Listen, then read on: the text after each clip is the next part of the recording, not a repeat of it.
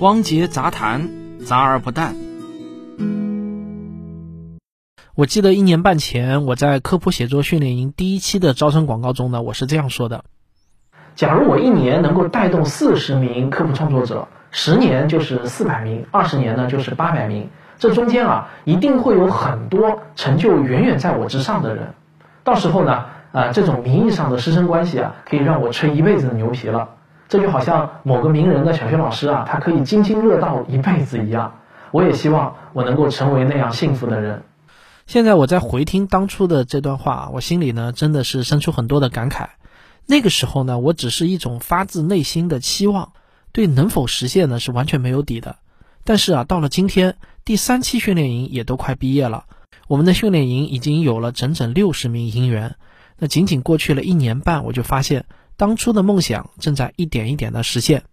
今天这期杂谈呢，我就想来跟大家聊一聊我们写作训练营营员的故事。他们让我第一次感到骄傲的事件呢，是发生在二零一九年的七月二十三日。这是训练营第一期的课程差不多上到一半的时间，在我的指导下，有两位营员合作完成的文章，标题是“现代键盘是史上最反人类的设计吗？”就是这篇文章发表在今日头条上，两天之内，仅在头条上的阅读量就已经突破了五十万次，有三千多个点赞，近七百条评论。然后还有无数个网站转载了这篇文章，这个成绩呢也是让我感到极为的惊讶。当然，这个成绩呢也让他们两位营员，就是董一强和小聪呢感到特别的兴奋。这不仅是他们人生的第一次十万加，而且呢给他们带来的物质回报也相当的丰厚，各种授权费、稿酬、点击分成以及青云奖的奖金累计呢超过了五千元。他们俩呢是喜滋滋的瓜分了这笔奖金啊，在群里呢还扔了一些红包出来。如果大家还没有看过这篇科普佳作的话呢，我强烈的推荐大家。好，咱们让时光快进。那一年半后的今天，第一期的这些营员们都怎样了呢？抖音号静公子，这个静呢就是女字旁一个清那个静啊。静公子这个号已经从几万粉丝涨到了今天的九百五十六万粉丝，平均每个短视频的点赞量呢都超过了十万。注意啊，我说的是点赞量，不是播放量啊。他甚至呢，已经把我们科学声音的抖音号都远远的甩在了后面。这是一项只有女生才能参加的比赛，选手们在一场比赛中，平均每分钟要打出至少三百六十个字符，坚持下来整场比赛，相当于跑了五千米的体力消耗。我心里可一点都不酸啊！我觉得这是我的骄傲。文静的成功，或许呢有这么一点点我的小功劳，当然呢，更主要的还是他自己的努力。文静也像我一样，成为了一名职业的自媒体人，拥有自己的团队。董一强现在呢，已经成为了我们科普写作训练营的助教了。他和我一起批改新营员的作业。他的科普写作能力呢，我觉得现在已经完全不在我之下了。他模仿《科学有故事》或者原来是这样的节目风格撰写的那些稿件啊，我觉得绝对可以通得过双盲测试。实际上呢，也是通过了。如果不是我特别说明的话，你们肯定猜不出来科学声音的哪些节目是他撰稿的。他最近呢，从科学声音领取的稿费啊，已经不输给一线城市的白领月薪了。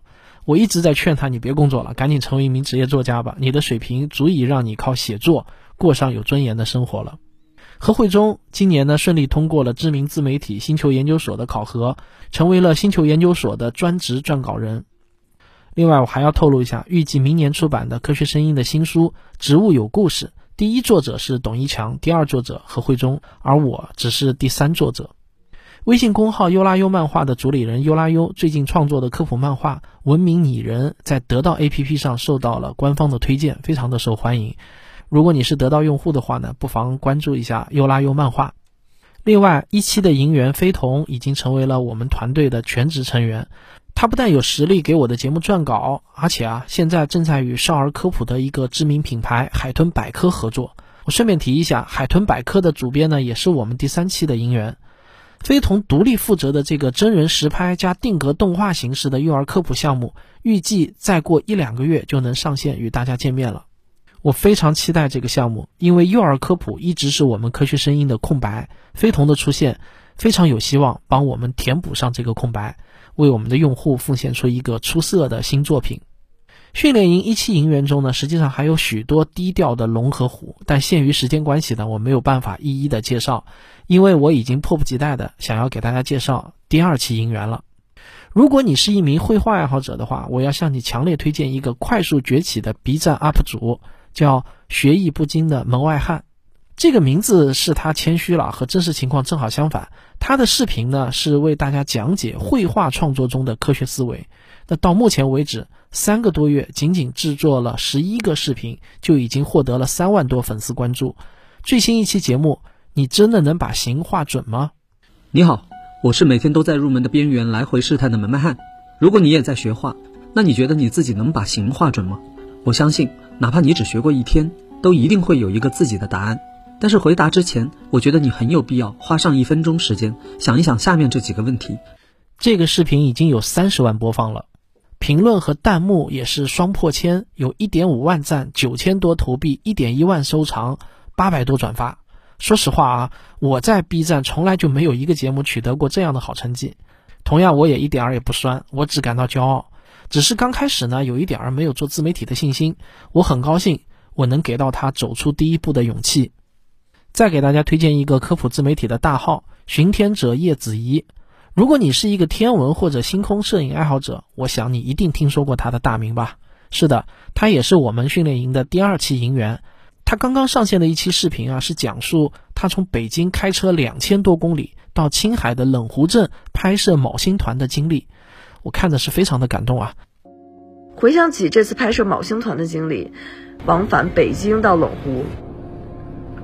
一共五千多公里，四十多个小时，在无人戈壁四天三夜，顶着狂风和严寒，终于拍到了几秒自己满意的作品。这个视频在 B 站一上线就获得了三十四万播放，一点三万个赞，这个播放量比《寻觅自然》十集节目在 B 站上播放量的总和还要高。嗯，我一点儿也不酸啊！我早就说过，能用他们的成就来吹牛皮是多幸福的一件事儿。另外，二期学员赵倩、赵月等好几位学员也经常给科学声音投稿，并且得到采用。他们也都是科学声音公益学院的撰稿人。因为我不想把这期节目做得太长啊，所以呢，我这里就一句话带过了。第三期训练营营员的整体学历是非常的高。他们中至少有一半呢是拥有硕士以上学历的，光博士就有五六个。其中有一位营员呢是一位医生，网名叫地高星。他的一篇作业：我国已经连续十多年没有白喉病例报告，但心头仍有一层隐隐的忧虑。这篇文章十月十二日在今日头条发表后，获得了三十六万次阅读，两千七百多个赞，六百多个评论。他出成绩的速度啊，创造了我们训练营的记录。这个我都高兴死了，太给我贴金了。如果你自己在头条上发表过文章，你就会知道啊，要在头条上出一篇十万加的文章有多难。